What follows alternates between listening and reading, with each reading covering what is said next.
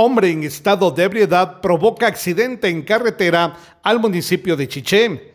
Dos vehículos colisionaron de frente, un vehículo tipo sedán y uno tipo pick-up. El piloto de este segundo iba en el carril incorrecto, en estado de ebriedad. Bomberos municipales departamentales atendieron a seis personas con heridas. Fueron trasladadas hacia la emergencia del Hospital Regional de Quiché.